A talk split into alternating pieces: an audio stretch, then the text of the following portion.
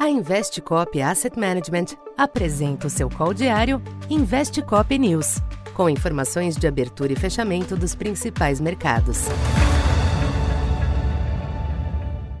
Olá, boa noite a todos. Eu sou Alessandra Ribeiro, economista da Tendências Consultoria, empresa parceira da Investcop.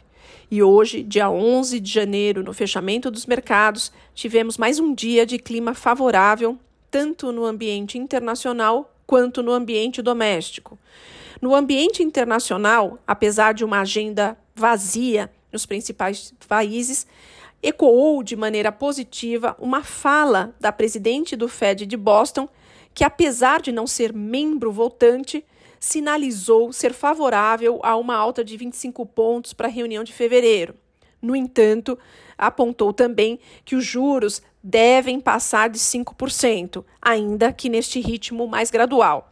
Essa fala ecoou de maneira positiva, então tivemos os juros futuros caindo por lá, o juro de 10 anos fechou cotado aí em 3,53.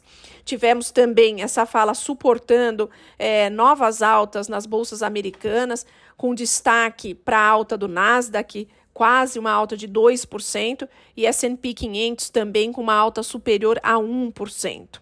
O dólar registrou ligeira queda de valor em relação às principais moedas. Esse clima externo mais favorável repercutiu também de maneira positiva nos ativos locais. E nos ativos locais também fizeram preço a fala da ministra do Planejamento, Simone Tebet, que se comprometeu com o rigor fiscal. Além disso, também teve efeito uma entrevista do presidente do BNDES, Aloysio Mercadante, à Globo News, na qual ele nega a intenção da política do banco agora ser uma política na direção de fomentar campeões nacionais e ter funding do Tesouro Nacional. Assim, tivemos a Bovespa com alta na casa de 1,5%, fechando o dia acima de 112.500 pontos.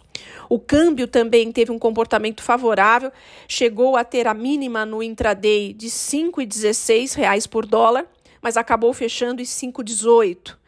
E nos DIs também tivemos um dia de acomodação nos DIs, inclusive olhando médio e longo prazo. Para os DIs, também contribuiu, e aí especialmente nos prazos mais curtos, os dados relacionados ao comércio de novembro, que inclusive vieram bem mais fracos que o esperado, com quedas na casa de 0,6%, tanto no conceito restrito quanto no ampliado, em comparação com o mês anterior. Bom, por hora é isso. Boa noite a todos e até amanhã. Essa foi mais uma edição Investe Cop News.